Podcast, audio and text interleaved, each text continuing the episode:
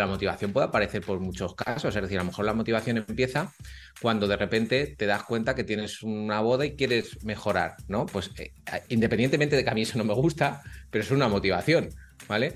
Entonces, eh, bueno, pues si para ti esa es la motivación, perfecto. Ahora, no significa que la motivación tengas que hacerlo mal, ¿vale? Tienes la motivación por llegar a esa boda, pero vamos a hacerlo bien. Y ahora, ¿qué, qué idea tienes para llegar a esa boda? Porque a lo mejor tu idea es demasiado eh, no está bien gestionada, no está bien pensada y dices, yo es que tengo que perder 20 kilos para esta boda. Vale, pero ¿qué repercusión tiene eso para tu cuerpo? ¿Es necesario? ¿Por qué lo haces? ¿Por algo externo o por algo interno? Si cambiamos la frase hacer ejercicio por disfrutar moviéndonos, a que la sensación que tienes en el cuerpo es muy distinta. Este es el enfoque del autocuidado, de lo que mi invitado de hoy llama entrenar para la vida, que no es más que disfrutar moviéndonos, que el ejercicio no sea simplemente una obligación y que tampoco dependa solo de la motivación, o es que la motivación siempre la tenemos a tope como para solamente depender de ello. En este episodio con Javier Butragueño, que es doctor en ciencias de la salud y el deporte, vamos a hablar de cómo ver el ejercicio desde el punto de vista del autocuidado, de disfrutar realmente moviéndonos, que es algo totalmente natural para el ser humano, y de cuáles son los otros recursos que podemos usar para mantenernos en movimiento o incluso para ponernos en marcha que no sea solamente la motivación. Quédate en este episodio para que lo descubramos juntos y sigamos cambiando pequeños todo mal por grandes todo bien. Hola Javier, encantada de tenerte en este episodio. Bienvenido al podcast.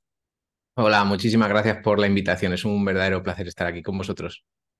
Pues para mí también es un placer hablar de, este tema del ejercicio desde el enfoque del autocuidado contigo, que además, ah, mira que has batallado muchísimo en este campo y si lo sigues haciendo, eh, porque bueno, todavía no, es un concepto como tan fácil o tan habitual o a nivel médico aún como que no se trabaja de esta manera. Bueno, vamos a hablar de todo eso, por supuesto. Y quiero empezar por preguntarte em, esto del movimiento. Mm, parece una pregunta un poco básica, pero, pero bueno, porque hay que moverse, que muchos podemos decir, bueno, si se está muy bien en el sofá viendo Netflix, ¿para qué me voy a mover? Pero mm, hablemos un poco de esta parte también, ¿por qué hay que moverse? Bueno, pues a ver, el movimiento es, es una mm, parte fundamental de la vida, ¿vale? Es decir, al final Em, nosotros siempre decimos, o yo por lo menos cuando voy estudiando, eh, lo que me voy dando cuenta es que cuando tú haces un movimiento con tu cuerpo, es decir, cuando le generas una cierta intensidad o estar durante un cierto tiempo moviéndote, hay unas moléculas que aparecen en tu cuerpo y que solo aparecen cuando te mueves. Es decir, si tú no te mueves, no aparecen nunca. Entonces, esa molécula lo que hace es que generan un bienestar dentro de tu cuerpo. Y esto para mí es muy bonito imaginármelo como si fuera un universo.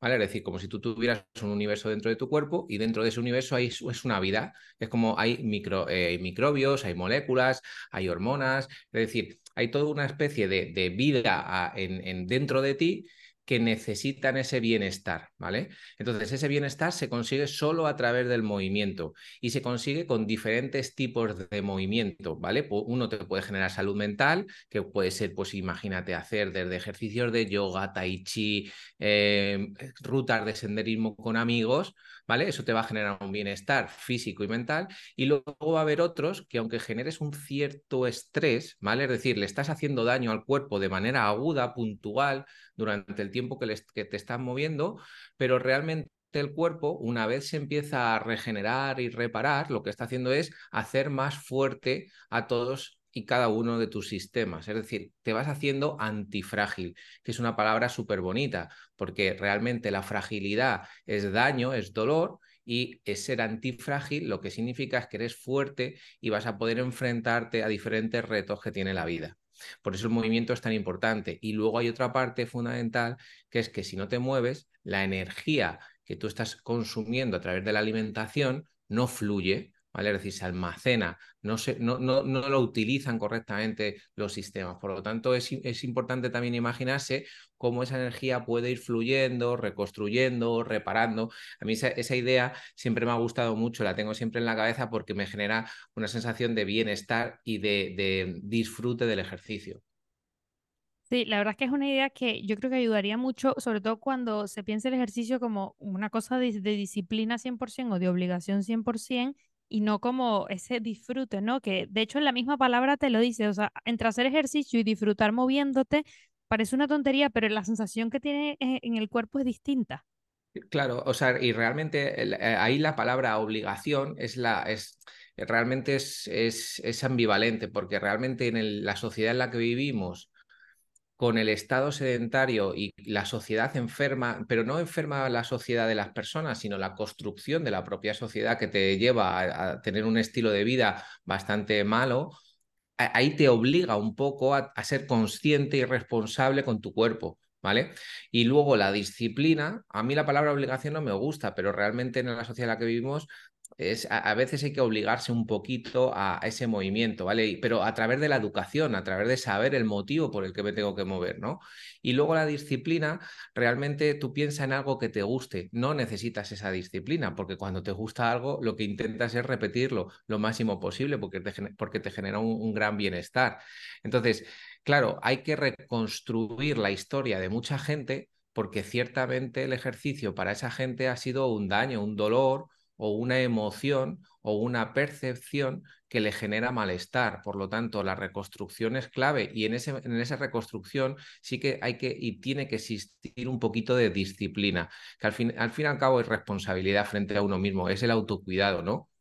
Mm, sí, sí, de hecho, claro, al final son factores que, que, tienen que estar sí o sí, ¿no? El de la motivación, que no lo es todo, ya vamos a hablar de eso, el de la mm. disciplina, el de la responsabilidad, Em, pero claro, es que este enfoque desde el autocuidado, que es básicamente el, que tú promueves, es verdad que te abre un panorama de, posibilidades y te permite ver esto como algo em, más allá de, de lo estético. Eh, eh, sí, o sea, a ver, yo, yo, al final yo entiendo que también eh, es lo que te digo, vives en una sociedad en la que te está mm, como promocionando la parte estética, ¿no? Es decir, hay un negocio de la insatisfacción muy, muy elevado y además hay una, te, te intentan como comparar, ¿no? Por eso las redes sociales a veces es tan compleja. Incluso, de hecho, los propios teléfonos móviles ahora mismo ya vienen hasta configurados con, eh, con, filtros. Es decir, tú no hace falta que los pongas, te aparecen ya directamente. Por lo tanto, es un contraste de, lo, de algo que no es real frente a lo que es la realidad y a ti ya eso te genera pues una, una disonancia cognitiva incluso muchas veces, porque tú lo que estás viendo no es la realidad. Entonces, eso es súper interesante desde el ámbito psicológico porque intentando entender eso, que es muy complejo, a partir de ahí podemos hacer eso, esa construcción del movimiento y del ejercicio desde, otro, desde otra línea, desde otra perspectiva, que es, vale, entiendo qué es lo que me ocurre, entiendo que si yo realmente hago que todos y cada uno de mis sistemas funcionen correctamente, independientemente voy a conseguir también a lo mejor una parte estética como efecto secundario. Pues sí, claro, por supuesto, sí, eso yo ya lo sé. Es decir, lo que pasa es que con, yo, por mi experiencia personal y también por artículos y por compañeros, yo voy viendo también que hay mucho dolor en el tema estético, ¿vale? Es decir, y hay mucha venta, es decir, muchos profesionales, posiblemente sin ser conscientes algunos de ellos, yo no voy a, no, no, no voy a decir ni, ni voy a juzgar en ese sentido, pero hacen una comercialización de la pérdida de peso con un antes y un después, pensando que eso es el objetivo, realmente el profesional está vendiendo eso, claro, dice la gente, y eh, hay que replantearte esto. Yo, yo he tenido muchos debates con profesionales que dicen, no, pero es que yo lo hago así para atraerlos y luego yo ya les voy em, explicando que eso no tiene que ser así. Digo, ya, pero entonces te, das, te estás dando cuenta que estás atrayendo a la gente desde el daño, desde el dolor, y a partir de ahí luego intentas cambiar esa parte, digo, realmente formas parte del problema, porque estás construyendo, estás aumentando eh, esa construcción de la estética. Entonces, y es, claro, es, es, muy difícil combatir la estética con el, no, es que tú mejoras tu condición cardiorrespiratoria, ya, pero es que eso yo no lo veo. Eso yo no lo veo en el espejo. Y eso tiene que pasar un tiempo. Y eso que me representa a mí, si la gente me sigue diciendo que he engordado, ¿entiendes? O, pues ¿para qué entrenas si no se te nota? Comentarios como esos, pues hay miles y miles, ¿no? Entonces hay que aprender a poner límites, hay que aprender, realmente a, a, tener una conversación y una negociación con uno mismo sobre el motivo por el que estás entrenando y eso es lo llamativo de este nuevo enfoque, que es realmente un, algo que tienes que hacer muy interno, una reflexión profunda y realmente ser amigo de tu cuerpo, Es decir, realmente aportarle, tú a un amigo no le harías daño, tú a un amigo no le harías sufrir, ni le, harías ni le obligarías a hacer algo que no quisiera, pero realmente a ti mismo te lo estás haciendo, te hace sentir culpable. Es muy curioso, nos hacemos mucho daño nosotros mismos. Entonces, todo este planteamiento creo que va a ir creciendo, yo también lo voy viendo, es decir, eh, veo mucha gente, no sé si a ti te pasa, pero veo mucha gente que está hasta las narices, y yo lo entiendo, de los antes y los después, necesita una pequeña isla de, mm, desconexión de ese, de ese mensaje, a empezar a hacerlo de otra manera, pero aún así te digo que yo tengo gente que entra en esa isla y es tanta la presión que hay social que dice, no, no, yo es que necesito, necesito perder peso ya. Y dices, ¿necesitas o necesitas para mostrar algo externo a otras personas. Porque te están metiendo presión, familiares, amigos o lo que sea, ¿no? Es, necesita, tu cuerpo realmente necesita eso. Entonces, queda mucho camino, pero estamos en, ello y yo creo que hay muchos profesionales y mucha divulgación y ahora hay canales para poder hacerlo. Y lo otro no va a desaparecer, pero por lo menos tener esa parte que la gente diga, ah, pues mira, esto es otra nueva idea, me parece que, es, que tiene sentido, voy a unirme a este movimiento, que nunca mejor dicho, ¿no? Mm. Sí, la verdad es que eh, has hecho un resumen muy bueno de cómo todo esto afecta eh, a nivel incluso de las redes sociales, o sea, todo lo estético, como dices tú, lo otro no se ve, es más fácil poner el antes y el después. Yo creo que esta, o sea, bajo este concepto, este panorama, de ahí surgen también muchas de las excusas típicas en torno al movimiento o al ejercicio, ¿no? O sea, verlo como algo, eh, pues, puntual para mostrar una imagen que no está mal, o sea, verse bien y sentirse bien con el cuerpo que tienes, por supuesto, pero que efectivamente hace que luego no sea sostenible en el, en el tiempo o que te metas a hacer una serie de entrenamientos que realmente ni siquiera te gustan, que de hecho te generan más bien eh, insatisfacción, ¿no? Y esto, bueno, tú tendrás mucha más experiencia en el tema, pero es que yo recuerdo ver cómo se ponía de moda entrenamientos como el CrossFit, por ejemplo, y, escuchar de personas que nunca en su vida habían hecho ejercicio meterse a un entrenamiento de CrossFit. Entonces, tú decías, bueno, a ver, ¿hasta qué punto esto se lo va a disfrutar o lo va a mantener en el tiempo? Claro, y, fija, y bueno, y el CrossFit dentro de lo que cabe, aunque, aunque tienen que mejorar mucho, también eh, a mí me gusta mucho, ¿no? Es una modalidad deportiva que, que creo que toca cada uno de los, de, los, de, la de los puntos y las variables de la condición física, que es lo que hay que hacer pero creo que todavía le queda mucha parte de eh, seguridad, eh, aunque ya se empieza a mejorar y hay muchos centros y muchos box que lo hacen, pero yo creo que todavía hay que filtrar bien por niveles, eh, enseñar bien técnica, pero tienen una parte súper interesante que es la comunidad que generan. Es decir, no, no, yo no he visto otro, otro deporte dentro incluso del sector del fitness que sea capaz de generar esa comunidad. Y eso es súper interesante, independientemente de, que pueda ser más mejor, peor, que se haga mejor o peor, hay partes que yo siempre digo, mira, eh, de, todo el mundo se puede aprender, incluso hasta de la gente que lo hace o que yo considero que no lo hace bien, porque dice, bueno, pues a lo mejor es que hace un marketing que sabe llegar a otra gente que yo no sé. Ah, y en este CrossFit, pues a lo mejor hacen una comunidad que nosotros no hemos sabido llevar desde la parte del fitness un poco más saludable y menos estético, ¿no?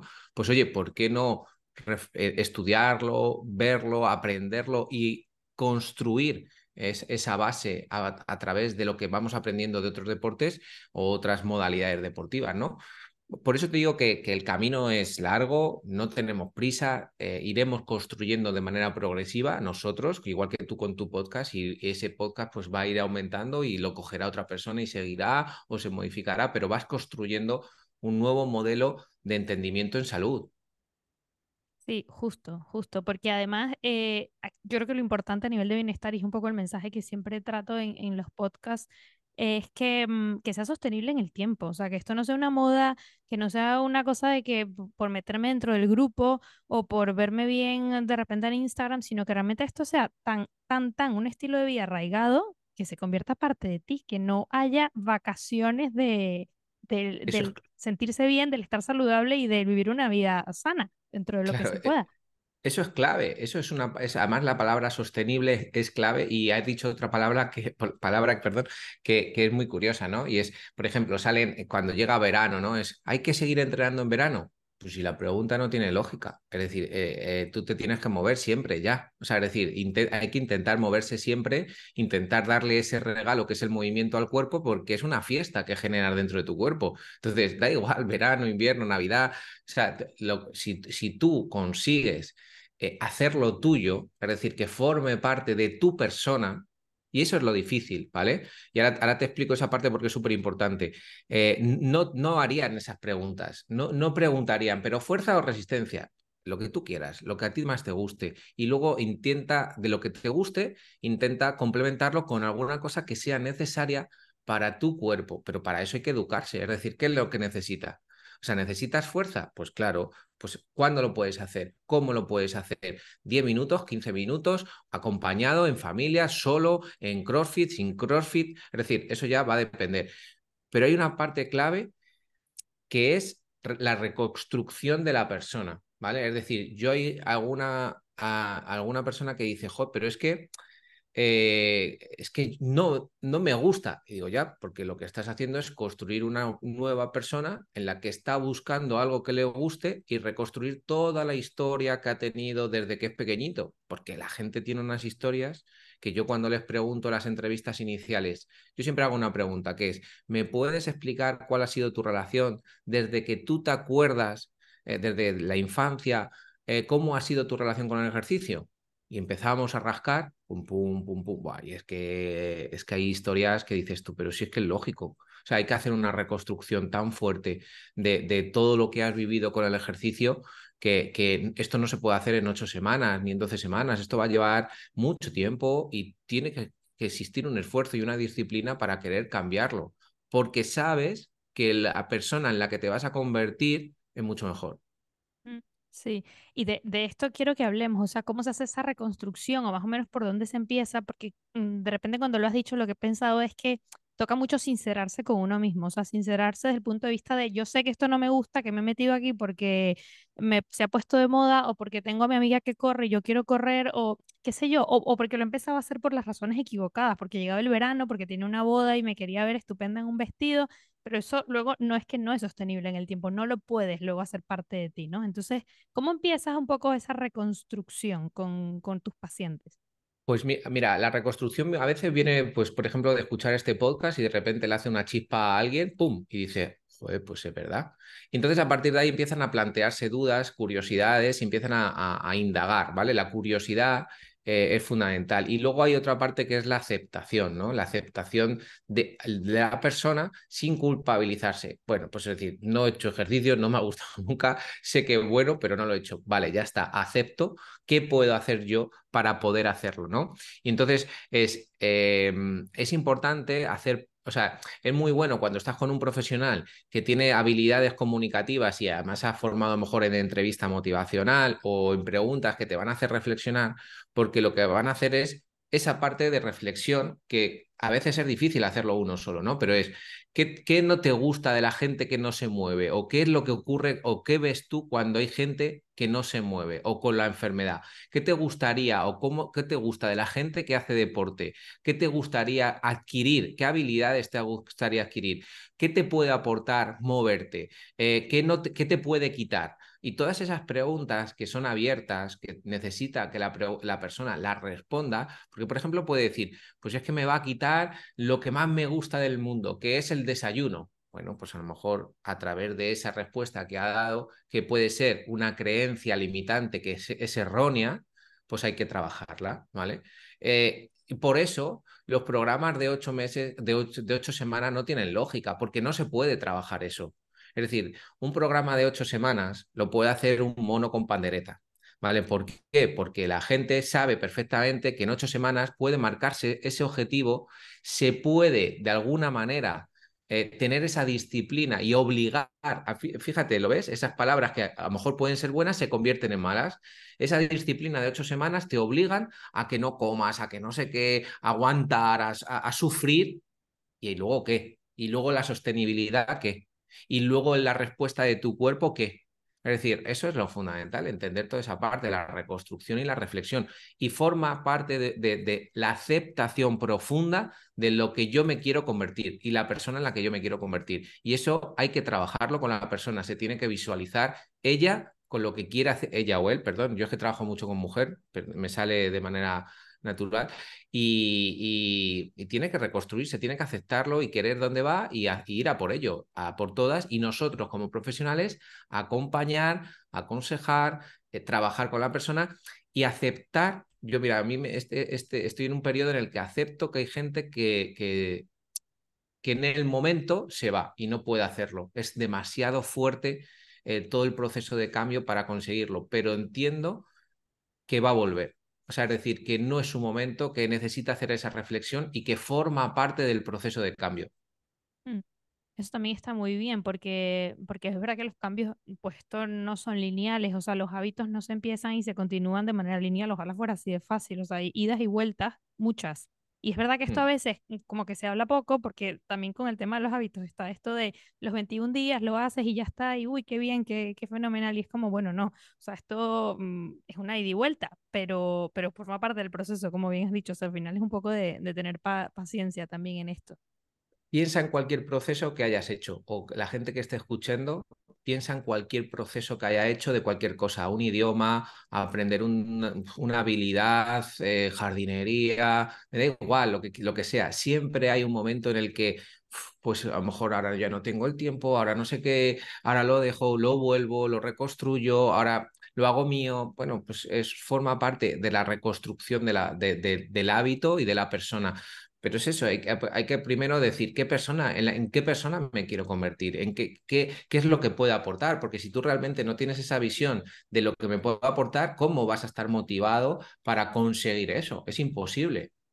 Y de hecho, mucha gente el problema que tiene es que como nunca ha estado, cuando trabajamos con gente que ha sido siempre sedentaria, que nunca ha llegado a tener un estilo de vida, eh, siempre ha estado aquí, ¿vale? Entonces ve que va bajando y nunca se ha sentido, nunca sabe, él, él, o ella nunca ha tenido la percepción, ha sentido la emoción de estar aquí, de lo que genera estar aquí. Entonces no lo, no, no lo entiende porque no ha estado nunca. Entonces, cuando va llegando es cuando dice, wow, pero ¿y esto? Era algo desconocido. Y entonces es cuando esa motivación dice, yo no quiero irme de aquí, yo no quiero irme de aquí porque me encuentro muy bien, pero no habían sido conscientes porque nunca habían llegado ahí. Mm, sí, esto me hace muchísimo sentido porque también pasa con, con, el tema de alimentación, o sea que 100% de acuerdo.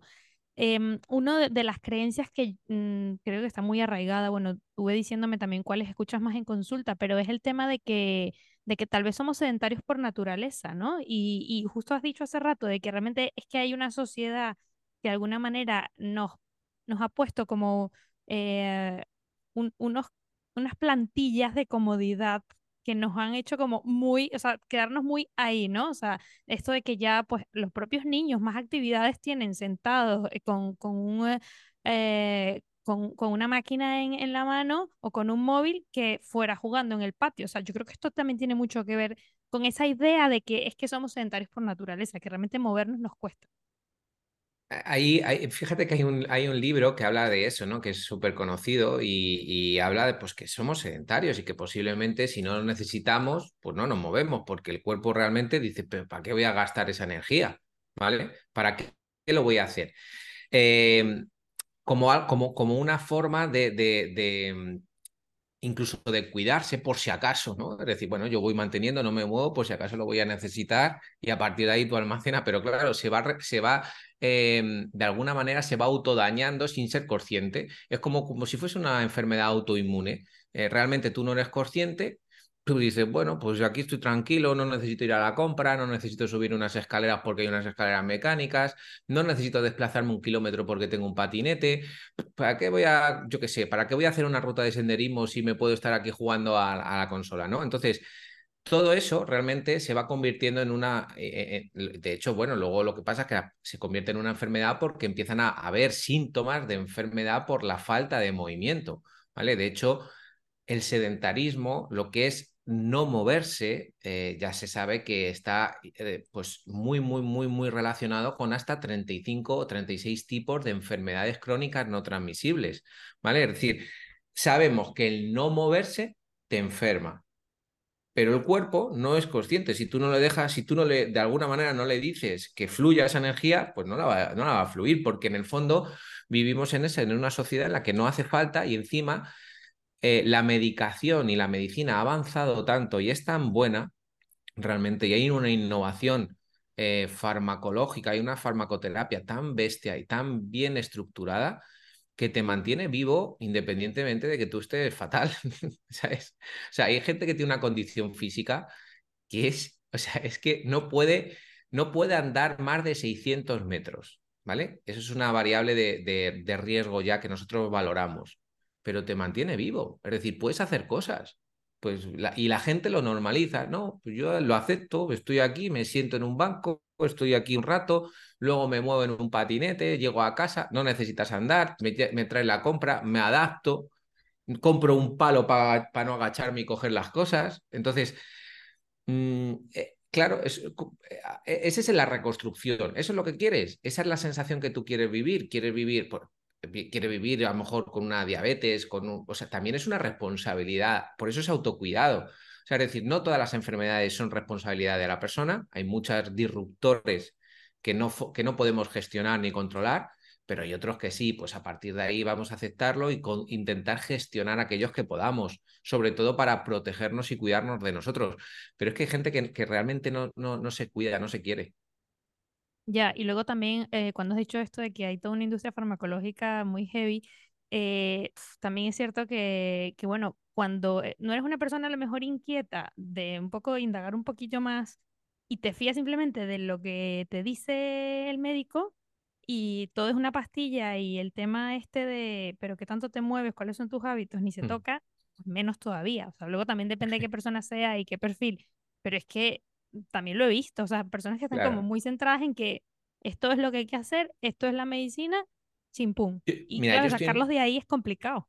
Sí, yo estoy en una sociedad médica ahora y también intento entenderlo y entiendo, voy entendiendo más cosas, ¿no? Porque su formación está hecha para un problema, busco una solución y la solución más rápida, más fácil y más asequible y la que están más formados es en la farmacoterapia.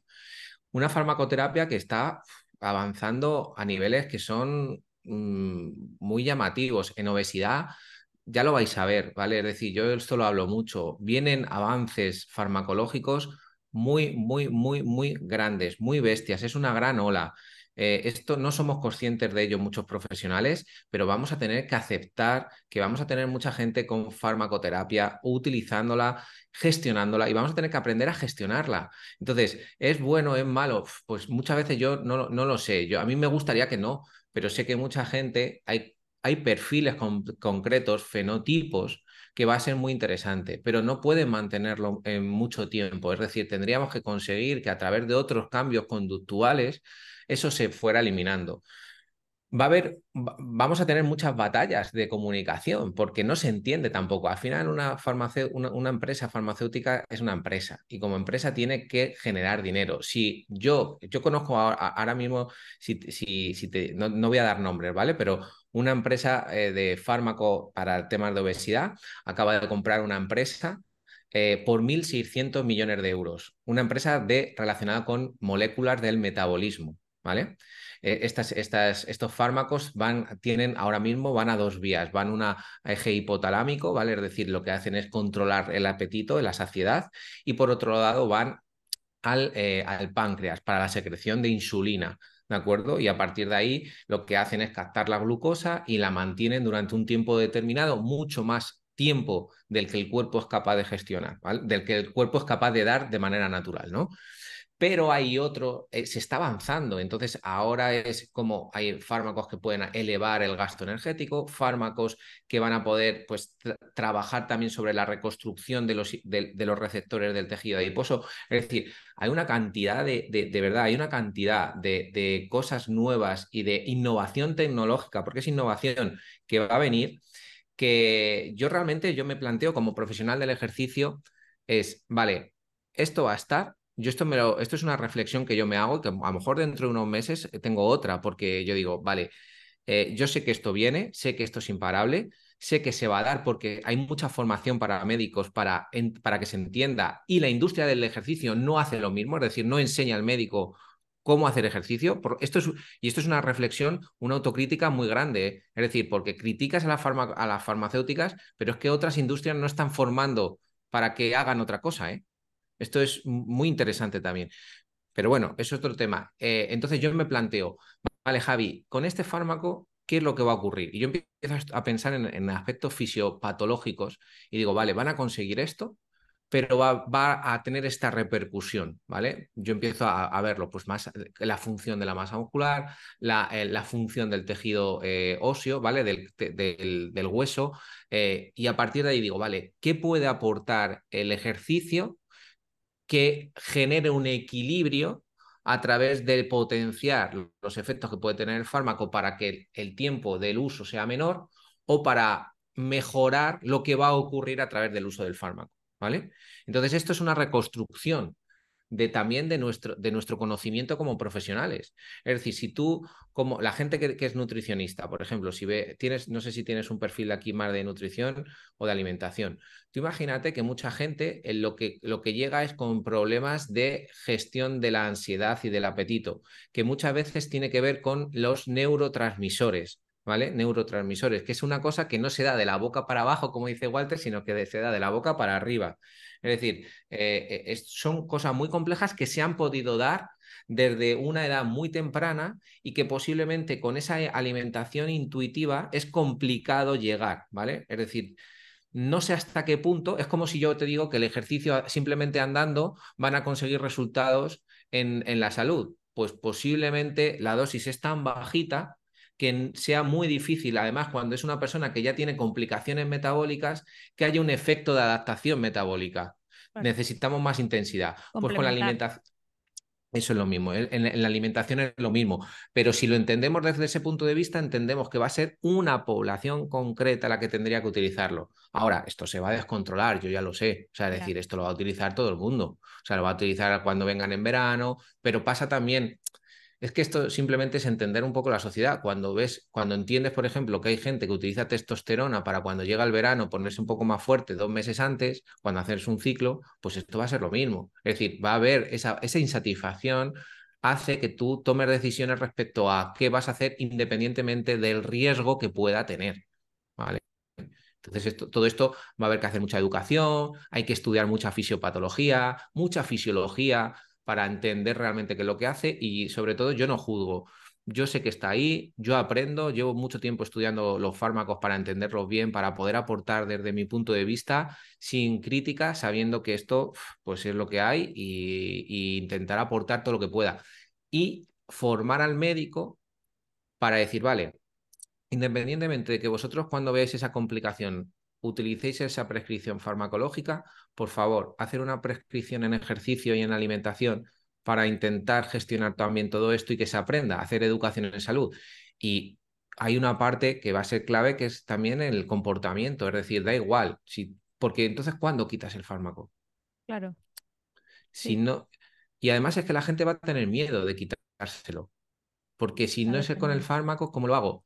Es como el diazepam, ¿no? Es como, joder, es que tengo ansiedad, me tomo un diazepam y ahora, ¿cómo gestiono yo la ansiedad? Pues si nadie te ha enseñado a gestionar la ansiedad, ¿cómo vas a dejar de tomarte el fármaco, ¿no? Entonces, nos viene, nos viene un momento entre retador y, complejo, no sé cómo decirte, yo lo intento ver desde los ojos del reto e intentar eso, aportar desde mi conocimiento en, en la fisiología del ejercicio, qué puedo hacer para mejorar la salud de la gente que tiene un problema relacionado con el metabolismo, ¿vale? Que normalmente yo trabajo con gente con, con obesidad, ¿no? Eh, pero bueno, es, es, va, a ser, va a ser curioso entender bien un poco todo esto y va a haber muchos debates y, creo que es, es, bueno poder debatir de manera, bueno, pues agradable, ¿no? No, no, no no criticando, sino eh, intentando entender todas las visiones y todas las posiciones y aprender de ellas y, seguir mejorando como profesionales y dar el mejor servicio a la, persona que viene a buscar nuestra, nuestra ayuda. Mm, Sí, totalmente. A ver, el panorama que, que, planteas, la verdad es que, como dices tú, mm, como mínimo es un reto, verdaderamente. Y, y, el reto además es que te lo van a poner muy fácil y entre construir algo a largo plazo de manera sostenible poco a poco y tomarte la píldora, pues mm, ya sabemos más o menos cuál es la, la tentación. Mira, ahora mismo Sí. mira, fíjate, solo, perdona que te haya cortado. Mira, eh, eh, em, solo para que lo sepas, si es que ahora mismo está pasando algo que nunca había pasado, que es que la persona que va al médico lo exige. Eso, yo no había, eso no había pasado nunca. O sea, eso es una cosa que, que, es para, para reflexionar y estudiar. Es decir, ¿qué ha ocurrido? Que las redes sociales han potenciado un mensaje donde dicen las Kardashian utilizan este fármaco, el Elon Musk utiliza este fármaco, en TikTok sale uno poniéndoselo. Eh, también es verdad que salen los efectos secundarios, ¿no? Entonces hay que plantearse también un poco la educación en salud de la gente. Es decir, al final, pues, ¿qué aporta el ejercicio? Pues si no lo sabes, pues no lo vas a utilizar. Si, si te va, si tú lo tienes, si lo odias, pues ¿cómo vas a utilizarlo? Pues no lo vas a hacer. Sí, sí, es que. Por eso esa reconstrucción es fuerte. Justo a eso iba, que al final viene mucho de, educar mucho sobre este tema, o sea, de personas como tú y, muchas de las que como tú están hablando de esto a este nivel para que se entienda que la solución a largo plazo no es el fármaco, aunque podría ayudarte en algún momento. Em, y yo creo que al final es algo que se cae por su propio peso, o sea, que se dará cuenta la gente más temprano que tarde, no sé, o más tarde, pero que se darán cuenta que al final, pues eso, luego tienes una dependencia, tienes a lo mejor efectos secundarios, una cantidad de cosas que si coges la otra opción que cuesta un poco más, pero es más sostenible y más natural en el tiempo, pues a lo mejor compensa más. Entonces, bueno, yo creo que va un poco de, de, estas dos cosas, pero bueno, que será un reto, sin duda. Yo, yo, yo, me hago preguntas, ¿no? Yo me hago preguntas que yo creo que, que nos las tenemos que hacer los profesionales para intentar darle respuesta para luego poder transmitirlo a la gente, porque yo estudiando, yo digo, vale, si tú eres capaz a través de un fármaco, que ya te digo que tecnológicamente es bestial, eh, digo, vale, pero si tú sobreexpresas eh, esa parte que, es, que hace de manera natural, ¿qué es lo que va a ocurrir con el paso del tiempo, no? Es decir, si tú potencias tu capacidad, pero no estás preparado para gestionar esa capacidad, ¿qué es lo que podría ocurrir? En el entrenamiento sabemos que cuando tú llevas a unos ritmos muy elevados tu cuerpo, hay una cosa que se llama sobreentrenamiento y el sobreentrenamiento lo que hace es que aparecen síntomas que te hacen empeorar el rendimiento, ¿vale? Porque le has llevado a una situación de estrés muy elevada que no has sido capaz de, controlar o gestionar tu cuerpo. Y a partir de esa idea de sobreentrenamiento, creo que se pueden dar muchas ideas también de lo que puede ocurrir con el fármaco a largo plazo. Entonces, eso también hay que reflexionarlo para que el tratamiento sea lo más humano posible, que no haya estigmas, pero que sea el mejor tratamiento que podemos dar a la persona. Y en eso están todas y cada una de las herramientas que tenemos a nuestra disposición y sobre todo lo más importante es individualizar en cada persona. Mm, sí, estoy totalmente de acuerdo con esto, individualizar. Mm, vamos a hablar un poco ahora del tema motivacional, que también hay, hay mucho peso porque se habla mucho de todo lo motivado que hay que estar para empezar a moverse y para hacer ejercicio, pero al final la motivación pues tampoco es una cosa estándar, estática, que siempre esté ahí. Y hay otros recursos que yo sé que tú los mencionas y de eso quiero hablar ahora a continuación eh, para continuar con el tema de, de, todo lo que tiene que ver con estos factores alrededor de, del ejercicio. Así que bueno, vamos a hablar de eso ahora. Toda la información interesante que estás escuchando en este episodio, luego se te va a olvidar si no la dejas apuntada.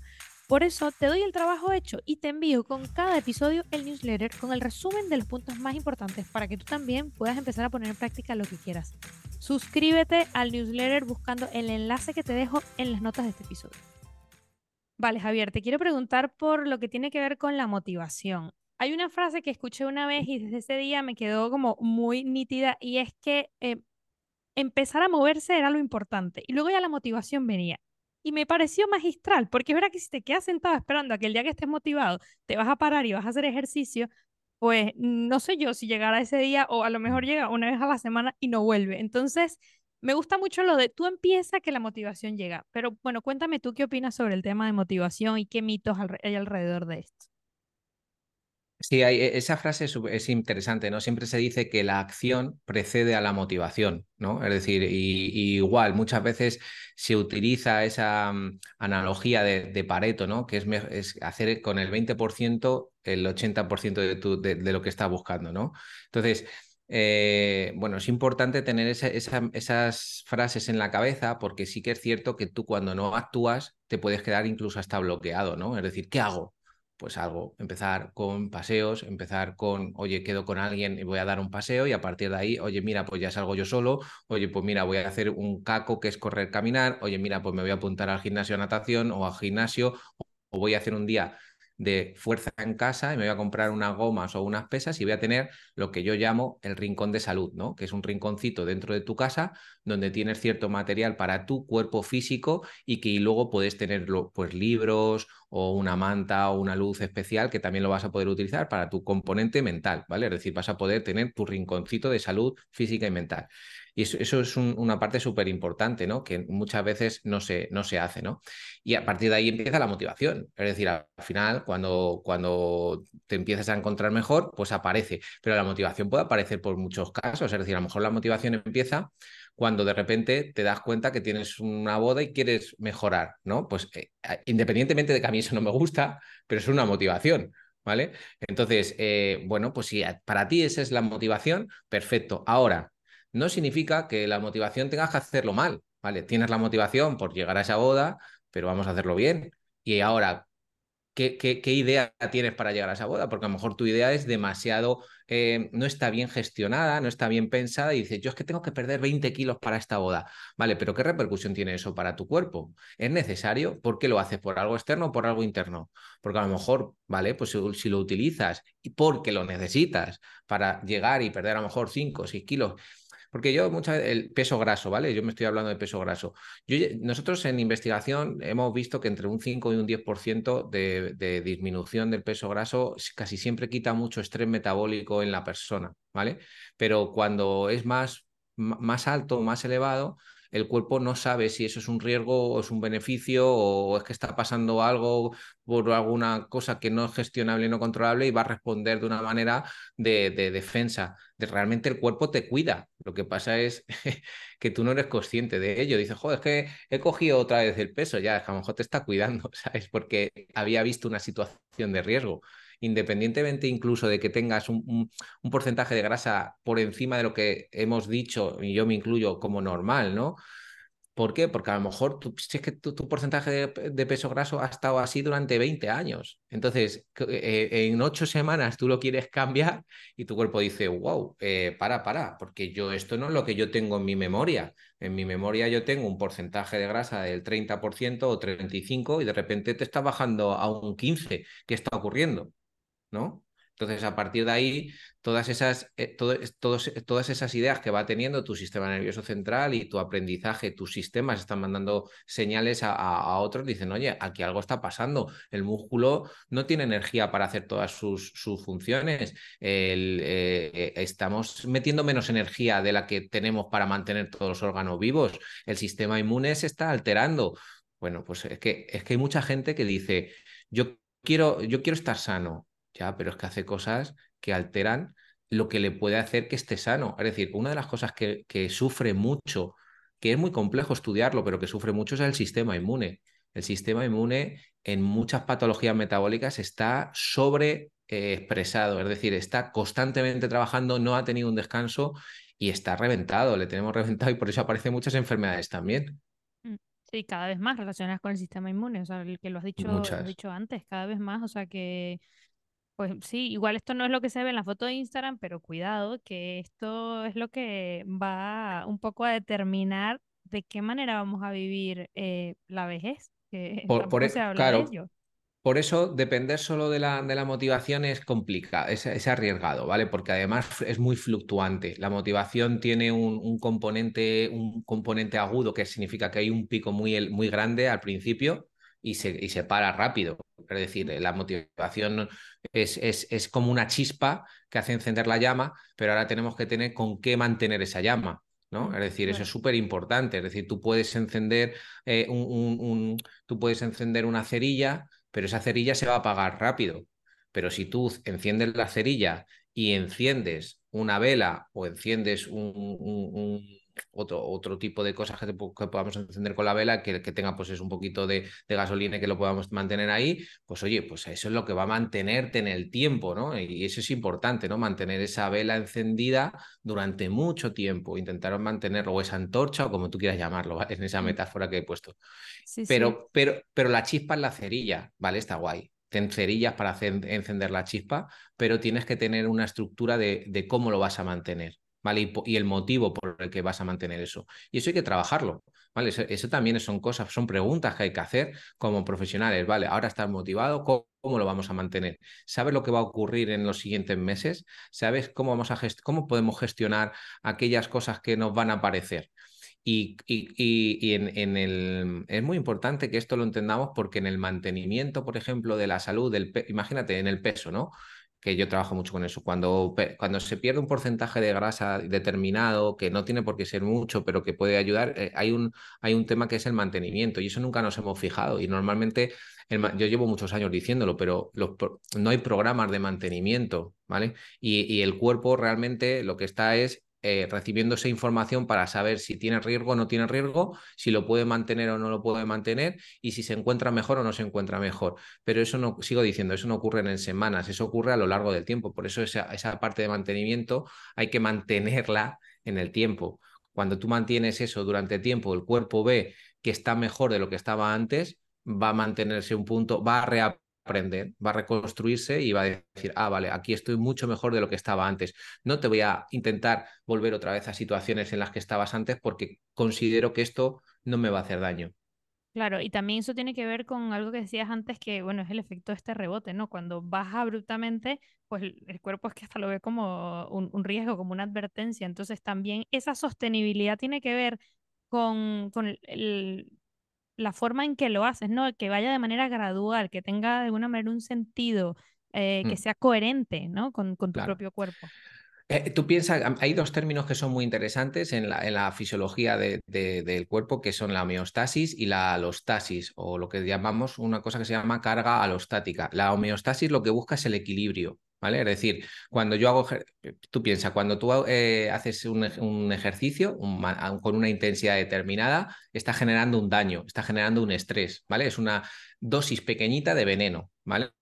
que tu cuerpo es capaz de gestionar. ¿Cuánto tiempo tarda en gestionarlo? Pues depende de la intensidad, entre 24 a 72 horas aproximadamente, es un pico de intensidad, vuelve y se mantiene equilibrada. Esto es muy sencillo verlo para la gente que está escuchando, pues que diga, pues ahora me voy a poner a, subir y bajar escaleras. ¿Qué es lo que va a ocurrir? Que la frecuencia cardíaca sube y la ventilación sube, ¿no? Necesita más oxígeno. Te paras y ¿qué es lo que va a ocurrir? Bueno, que vuelve otra vez a un punto de equilibrio, ¿vale? Ahora, cuando tú entrenas de manera progresiva, ¿qué es lo que hace? El cuerpo adapta la frecuencia cardíaca, mejora su capacidad ventilatoria, ¿vale? Pero de manera, pues, eh, positiva. Ahora, cuando tú le haces algo que le está generando daño, ahí es cuando aparece un problema, ¿vale? Que es que eh, lo que se llama la alostasis, que el cuerpo tiene una capacidad de aprendizaje que te va a intentar proteger y además se va a adelantar a lo que va a ocurrir. Cuando tú has hecho una dieta restrictiva, normalmente de 800, 900 kilocalorías, eh, que han hecho que sufran los sistemas, ha puesto en situación de riesgo a esos sistemas, el cuerpo, cuando vuelva otra vez a un punto de equilibrio, incluso ha recuperado el peso, pasa un tiempo, tú vuelves y tomas la decisión de hacer otra dieta restrictiva del melocotón o de lo que vete tú a saber, y el cuerpo, antes incluso de que tú empieces ya, ya empieza a decir, bueno, bueno, bueno, aquí ya empieza a aparecer situaciones de riesgo que yo ya he vivido antes. ¿Vale? Y vuelve a tomar decisiones para intentar protegerte. El cuerpo sigue protegiéndote ante una situación de riesgo que te has puesto tú por una parte externa. ¿Vale? Y esto es súper interesante. Esto pasa mucho también con temas de ansiedad. Esto, ¿no os ha pasado nunca que habéis tenido una situación que os ha generado una, situación de riesgo de, pues, imagina, pasa, yo que sé, con un perro que os ha ladrado, pa, y de repente eso te ha generado un, miedo muy grande y de repente ves otro perro y de repente tienes unas sensaciones muy parecidas, pero el perro está súper lejos y no pasa nada. Es decir, pues eso es como que son, situaciones que se van aprendiendo, que el cuerpo intenta como decir, vale, hay una situación de riesgo, vamos a protegernos y realmente puedes poner barreras, puedes poner límites, pero hay herramientas para hacerlo, tanto psicológicas, intelectuales, como, eh, como también de, de, pues eso, a través de la alimentación, pues esa alimentación intuitiva muchas veces intenta recuperar esa sensación de comida, de bienestar, de momento en el que estás dando energía a tu cuerpo independientemente del tipo de alimentación que tú estés tomando y que si tu cuerpo en un momento te pide algo, bueno, déjaselo, acéptalo, reflexiona sobre ello y, empieza a utilizarlo de una manera no para hacerte daño, sino para reconstruir otra vez esa parte de la alimentación. Pero en alimentación, psicología y ejercicio, aunque son campos diferentes, eh, los procesos son fisiopatológicos son a veces muy, muy parecidos. ¿eh? Sí, sí, vamos, con este ejemplo eh, lo has dejado muy, muy claro, la verdad es que sí, que luego tiene todo mucho que ver y bueno, al final esto va de un estilo de vida sostenible, con lo cual todo esto está conectado también. Sí, sí, sí, sí, total. O sea, eso se llama fisiología integrativa, es decir, lo que yo estoy hablando, o sea, el cerebro está conectado con el, con, muchas veces se dice, el intestino es el segundo cerebro, ya, pero también se ha visto y, también se ha visto que el músculo da señales al intestino, por lo tanto, y, y que el intestino necesita oxígeno para, para, Fíjate, mira, otra cosa súper interesante. ¿Te acuerdas que yo te he dicho que cuando te mueves, al principio de todo, te he dicho, cuando mueves generas unas moléculas que no se producen sino por el, ejercicio, ¿no? Que se llaman las eserquinas. Cuando tú, eh, cuando tú tienes un consumo de oxígeno muy bajito, que se da en enfermedad, hay diferentes bacterias dentro del, del, sistema digestivo que nunca se van a activar, nunca. ¿Por qué? Porque se activan solo cuando hay una cantidad suficiente de oxígeno, ¿vale? Entonces, a partir de ahí, esas bacterias si, no lo tienen, se van destruyendo, no se utilizan, se destruyen. Entonces, ¿qué es lo que le, el aporte no es un nutriente, el aporte es el oxígeno. Entonces, ¿cómo puedes darle oxígeno teniendo una buena capacidad cardiorrespiratoria a través del movimiento?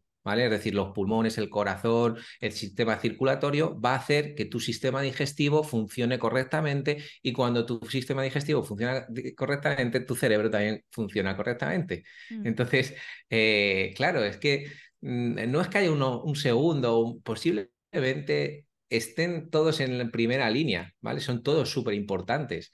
Y, bueno, nos sirve para, para hacer ciertas eh, ideas que nos, nos gusta mucho, el segundo cerebro y tal, pero no, realmente es que el sistema es, integrativo, es un sistema muy, muy, muy, es una galaxia. Yo lo veo como una galaxia que todo tiene un porqué y, está ahí por algo y cuando lo utilizas bien generas un bienestar muy, muy, muy potente.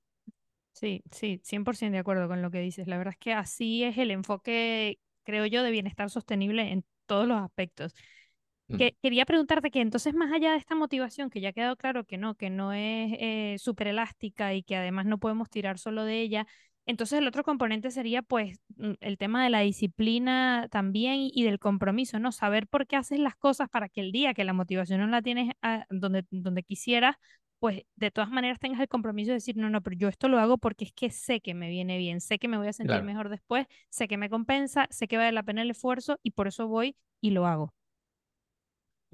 Sobre, sí, sobre todo porque la motivación eh, te puede llevar a un, ciclo de culpa, es decir, si no lo haces te hace sentir mal y entonces te autocastigas y eso es una parte que hay que trabajar mucho como autocuidado.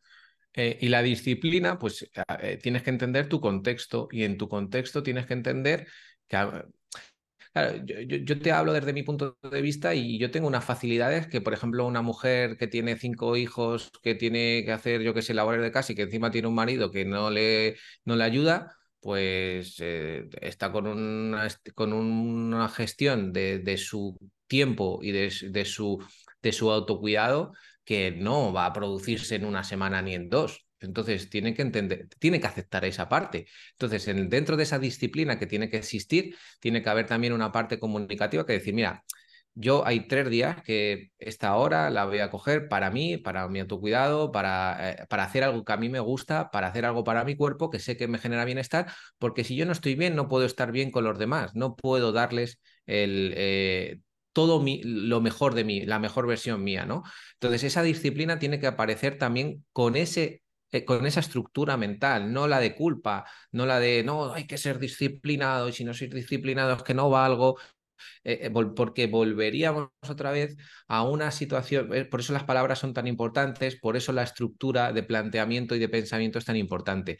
La motivación es la chispa que enciende esa llama, hay que mantener la llama con esa disciplina, pero luego esa disciplina tenemos que saber que va a tener pues unas variables que la pueden ir modificando y la que tengo que gestionar. Y si en algún momento no soy capaz, no te culpabilices, aprende, reflexiona y corrige ya está, no pasa nada. Es como, e, e, esto es, hay que ser flexible también en ese sentido, porque si no nos volvemos muy rígidos y en la disciplina aparece otro gran problema, que es la obsesión. La disciplina se puede convertir en una obsesión.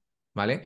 Y la obsesión ya empieza, es interesante para algunas partes y en algunos momentos, es decir, esto es, eh, podríamos hablar de hacer otro podcast, pero la, cuando ya es obsesivo, y ya no te sientes bien cuando no lo haces, cuando te sientes culpable porque no lo has hecho, porque eh, aparecen otros trastornos que están relacionados con eso y vienen de una disciplina que no, tampoco es flexible. Mm, claro. ¿Vale? Sí, es verdad que, al final son como em, dosis de cada una, ¿no? Eh, homeostasis y alostasis. Si tú tienes un equilibrio de disciplina, pero eres flexible, puede haber un momento que baje pero que seas capaz de recuperarla y que esa disciplina se mantenga en el tiempo. Es decir, si tú tienes 365 días al año, si, ¿qué, diferencia hay que hagas 250 entrenamientos a 275? Pues posiblemente no haya, no haya un gran cambio, ¿no? O sea, a lo mejor en rendimiento sí, pero en salud tampoco es que haya un gran cambio. El problema es eh, cuando en, en 365 días entrenas 20 cuando a lo mejor habría que hacer una media de 200 o 300 días, ¿sabes? Porque es que hay que entrenar o moverse todos los días, ¿no? Entonces, eh, la disciplina, si baja un poquito, pero luego soy capaz de, de reequilibrarla, que soy flexible, se mantiene el equilibrio. Si la disciplina baja, yo me siento autoculpable, lo vuelvo a mantener, no vuelvo a hacer nada, ya empieza esa carga alostática que vuelve a hacer que yo no tenga esa percepción. Si la disciplina va hacia, en vez de hacia abajo, va hacia arriba, que es que no me permito fallar nunca, jamás, bajo ningún concepto, pues hombre, es interesante, en las redes lo vas a ver como algo muy positivo, pero también te lleva a la obsesión y la obsesión lleva a muchos trastornos. Entonces también eso hay que entenderlo. Entonces esa parte tiene que mantenerse en equilibrio. Hay que el equilibrio es la base y es la gran complicación que tenemos el ser humano que es muy polarizado. Entonces le cuesta mucho estar en equilibrio en ese tipo de aspectos. Mm, sí, sí, al final es que bueno, tampoco es una fórmula que se pueda como dar para todos, porque como bien has dicho antes, esto hay que individualizarlo. Pero bueno, sí me gusta como tocar cada uno de estos puntos para que más o menos eh, lo, que quiero con este episodio es que, claro, también las personas siguen como un, poco un panorama eh, de que esto pues sí que puede ser sostenible en el tiempo si se plantea de manera correcta. Entonces, de hecho, si, si recapitulamos un poco, la primera cosa que has dicho es que hay que repensar o replantearnos o reconstruir un poco la idea que tenemos en torno al ejercicio, sobre todo personas que habitualmente les cuesta mucho moverse o empezar a moverse. Luego también pensar un poco en este tema de la motivación, la disciplina y el compromiso y cuál es un poco el equilibrio y la flexibilidad que puedes tener en función de tu, tu propia vida, ¿no? De tus propias condiciones y, bueno, ¿cuál otro factor agregarías ¿no? a, a, esto también dentro de este proceso? Pues aceptar que, que, que, para mejorar tu cuerpo hay que tolerar cierta dosis de intensidad y de fatiga, ¿vale? Es decir, que hay que, para mejorar nuestra salud, la intensidad es clave, porque además hay una, hay una época que vamos a disminuir esa capacidad del cuerpo por, simplemente por la edad y por lo tanto eh, vale, podemos empezar con pequeños paseos, podremos empezar con, pues, oye, a caminar, correr, pero tenemos que añadirle un poquito de fuerza y a partir de ahí generar esa situación de compromiso con tu cuerpo y decirle, mi compromiso es que yo tengo tres días a la semana y esos tres días a la semana los tengo que hacer. Y tengo que intentar moverme 30 minutos al día, que pueden ser, eh, eh, que si pueden ser, que estén expandidos en el tiempo. Y dice, joder, pero si esas cosas que hemos repetido, que parecen tan lógicas, que parecen tan fáciles, ¿por qué no son capaces de hacer? Pues oye, pues eso es lo que cada uno tiene que reflexionar, porque la vida de cada persona no, es diferente y entonces pues, puede decir, Vale, pues mira, a mí yo sé que me va a ser más fácil entre, empezar a entrenar 15 minutos al día. Pues oye, 15 minutos al día, mejor hecho que perfecto, ¿sabes? Eh, a partir de ahí creo que, hay que ir reconstruyendo, que, que, que, ojalá que este, este podcast les haga reflexionar, pero que con poco se puede hacer mucho también. Es decir, que la gente que no ha hecho nada, en cuanto hace un poco, mejora. Ahora, lo que pasa es que luego para pasar al siguiente nivel sí que tenemos que hacer un poquito más y, hacer ese hábito, esa disciplina de manera correcta, ¿vale? De manera correcta. Sí, me gusta mucho lo que estás diciendo porque una de las cosas que quería comentar era esto, que eh, escucho con frecuencia personas que te dicen, mira, es que yo para hacer 10 minutos, pues no los hago, porque es que 10 minutos no es nada. Y tú dices, bueno, a ver, 10 minutos son 10 minutos, como bien has dicho, mejor 10 que nada. O sea que por un lado, no minimizar el poquito tiempo que podemos tener en un día para, por ejemplo, hacer una rutina de ejercicio si nos hemos propuesto hacerlo.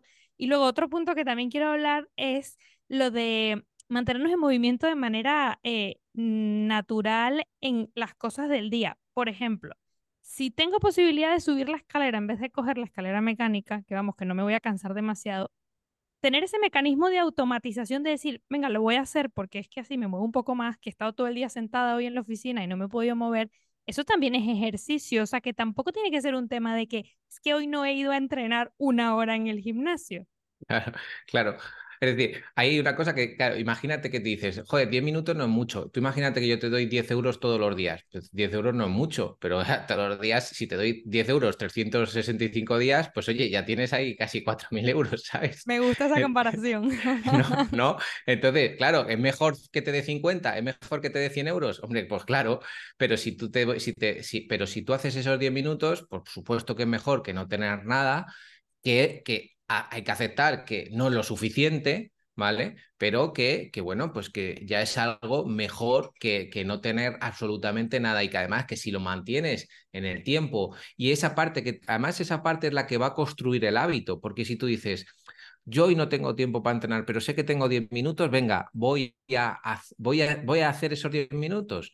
Eso es compromiso, eso es lo que construye la disciplina, porque la disciplina no es todos los días una hora. La disciplina es que tú te hayas marcado unos días y que, que seas flexible para decir, oh, hoy no puedo, pero sé que podría hacer esto y entonces lo voy a hacer, independientemente de que sé que no es lo mejor, ¿vale? Pero ya lo he hecho, eso, eso construye disciplina. Esos 10 minutos construyen la disciplina y te construyen como persona, porque sabes que aunque no es lo perfecto, es algo que tú te has comprometido a hacer y que lo estás haciendo lo mejor que puedes en ese día, con ese contexto que has tenido en ese día. Por lo tanto, eres lo mejor y has hecho lo mejor con las herramientas que has tenido. Y eso te tendría que incluso motivar porque has sido capaz de hacer, te tendría que empoderar porque lo has conseguido hacer, sabiendo que es complicado. Mm. Sí, sí. Y lo otro que me has dicho que era, que no me acuerdo. Lo otro era eh, lo de un poco tener como esta idea en piloto automático, por llamarlo de alguna forma, de que de tampoco ser tan sedentarios en el día a día, porque es verdad que ah. para todo cogemos el ascensor, para todo cogemos la escalera mecánica y no sé, o sea, yo recuerdo, recuerdo una vez eh, que eh, una influencer en Instagram, bueno, ella es influencer, pero la verdad es que mm, también está especializada en temas de ejercicio, pero ella lo decía muy gracioso y me pareció una cosa curiosa y era lo de, a ver, vamos al gimnasio en coche y nos, nos o sea, aparcamos al lado de la puerta. O sea, a ver, si puedes aparcar igual más atrás, te caminas un poco, porque es que luego te vas a ir a subir a la caminadora. Y a mí me pareció muy gracioso, pero es que tenía toda la razón. Y así hacemos con todo. O sea, podemos subir la escalera y no coger el ascensor por dos pisos. Eh, eh, no eh, sé. bueno, y, claro, de hecho, de hecho es que realmente podríamos hacer un montón de cosas sin tener que ir al gimnasio, pero es, es por falta de educación. Es por falta de educación, porque realmente no sabes qué puede influir y, no, no crees en ello, porque por mucho que lo repetimos, la gente o no, o no lo entiende o no lo recibe, o como no ve, claro, eh, no es el mismo cambio que hacer esa intensidad, ¿no? Pero, pero claro, el, realmente ese movimiento es fundamental y se ha visto que es fundamental, mm. pero tanto en el tiempo de ocio porque el tiempo de ocio puede ser sedentario, que es hacer, pues jugar, por ejemplo, ver Netflix o jugar a, la consola, puede ser un, ocio sedentario que hay que intentar que haya, que tenga momentos activos o que sean activos. Pero también en el entorno laboral el tiempo laboral tiene que ser activo y por eso te dicen que cada hora y media aproximadamente, dos horas, te levantes, porque ya sabemos que esa parte de, estar sentado, tú y yo ahora mismo que estamos sentados, hay una cierta restricción del flujo sanguíneo que si lo mantenemos en el tiempo, hoy no pasa nada. Es lo, mismo, es un estrés, pero si tú esto lo repites todos los días, ese estrés se va cargando. ¿Qué es lo que ocurre? Una parte, un límite, una carga alostática que lo que va a hacer es que va a empezar a aprender y a partir de ahí empieza los problemas, ¿vale? Siempre es lo mismo, que siempre, siempre se repiten los patrones. Entonces, movimiento diario, sí, siempre que puedas, muévete. Eso es un regalo para tu cuerpo. Siempre que puedas, te levantas. Siempre que puedas, te vas andando. Siempre que puedas, es decir, eh, eh, y repetírselo. Y no pasa nada si no te sale de manera natural al principio oblígate, ahí sí que te puedes obligar un poquito de vez en cuando, ¿vale? Te obligas, ah, pues hoy me voy a obligar. Y esa, esa, esa, es ese como si estuvieras loco, como si tú tuvieras una doble personalidad que te dices, pues hoy vamos a subir las escaleras, jo, pues es que no me apetece, pues la vamos a subir porque sé que viene bien para tu cuerpo. Y entonces empiezas una, esto, bueno, sin decirlo a lo mejor en alto porque van a pensar que estás loco, pero tú mismo te, lo va, te, vas negociando contigo mismo y entonces esta parte es la que va a ir construyendo, ¿no? Te voy a poner un límite, te voy a decir que hoy sí que lo vas a hacer y entonces eso tú mismo vas, es como si eso es un juego con contigo, es decir, es tu cuerpo, es el juego, es la relación que tú tienes con, los, con, con el entorno. Entonces tienes que aprender a, jugar con el entorno. Y, y, esa parte, esa palabra jugar creo que es clave, es, es, una forma de disfrute con, el, con, lo que, con lo que tienes. Sí, sí, al final esto también hace que el proceso sea más divertido. ¿Y quién no quiere hacer el proceso más divertido? Yo de luego quiero.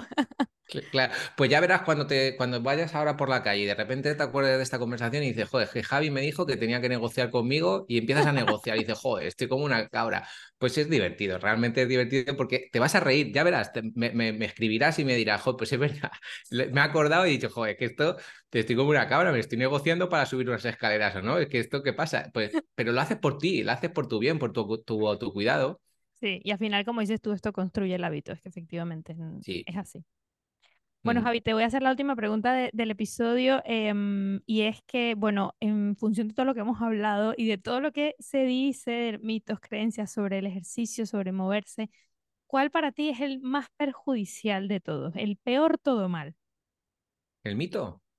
Bueno, el mito, la eh, creencia, lo que tú quieras. O sea, yo ahora mismo yo creo que lo que más daño hace es, eh, utilizar el ejercicio como un compensador de lo que, como compensar por lo que comes, como, como el gasto energético, ¿vale? Que sé que, sé, que sé que ocurre. Es decir, que yo entiendo que ocurre, pero no creo que sea positivo el antes y el después hace mucho daño y yo creo que ese es el gran mito que hay que reconstruir un poco, porque no es éxito, eso se vende como éxito y realmente detrás hay muchas cosas que son, que que son mucho más importantes que una maldita foto que puedas poner en las redes sociales. O sea, eso para mí es, es, lo que hay que conseguir derribar, la idea que hay que conseguir reconstruir y que sobre todo, eh, independientemente de que yo acepto que eso no va a ocurrir, eh, sí que otros profesionales tengamos la capacidad de abrir otras puertas donde la gente se vea mucho más tranquila, mucho más reflejada y estén mm, más tranquilas para poder cuidarse de verdad.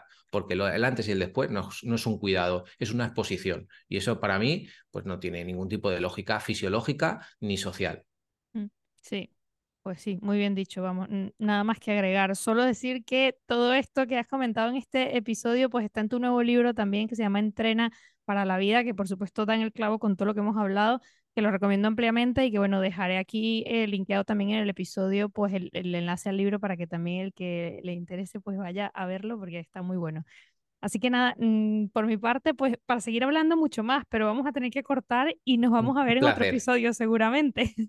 Un verdadero placer y muchísimas gracias por la invitación y a todas las personas que lo escuchen, muchísimas gracias por vuestro tiempo, que sé que, que es importante y os agradezco mucho que lo gastéis en escuchar este tipo de, de podcast. Que lo podéis escuchar caminando, además, que estará muy bueno. De hecho, habría que hacerlo también así, disfrutando de las dos cosas, de dos sentidos. Justo luego que te lo escriban por, por Instagram. Oye, que he escuchado el podcast eh, con Nina de todo mal caminando y que me lo escriban a mí también. fotito y que, y que lo pongan ahí. Eso es importante, que así se llega más, se viraliza y está al final es como un virus que dice, ah, pues algo, algo, algo bueno han dicho, ¿no? Justo, tal cual. Seguro que sí, que hay mucho, muchas cosas buenas aquí en este episodio. Así que nada, muchas gracias por venir. A vosotros, muchas gracias. Antes de que te vayas, quiero decirte dos cosas. La primera, que todas las notas y menciones de este episodio las tienes en todomalpodcast.com. La segunda, que si aún no estás suscrito al canal de YouTube, pues déjame decirte que todo mal, porque al darle clic al botón de suscribirte y a la campanita recibirás siempre una notificación cuando haya episodio nuevo. Y bueno, ya que estamos aquí, una tercera, que si te ha gustado mucho este episodio o si crees que hay alguna pregunta que me he dejado por fuera, déjala en los comentarios y me aseguraré de que le llegue a nuestro invitado para que te responda. Una vez más, muchas gracias por estar aquí y nos vemos pronto en un próximo episodio.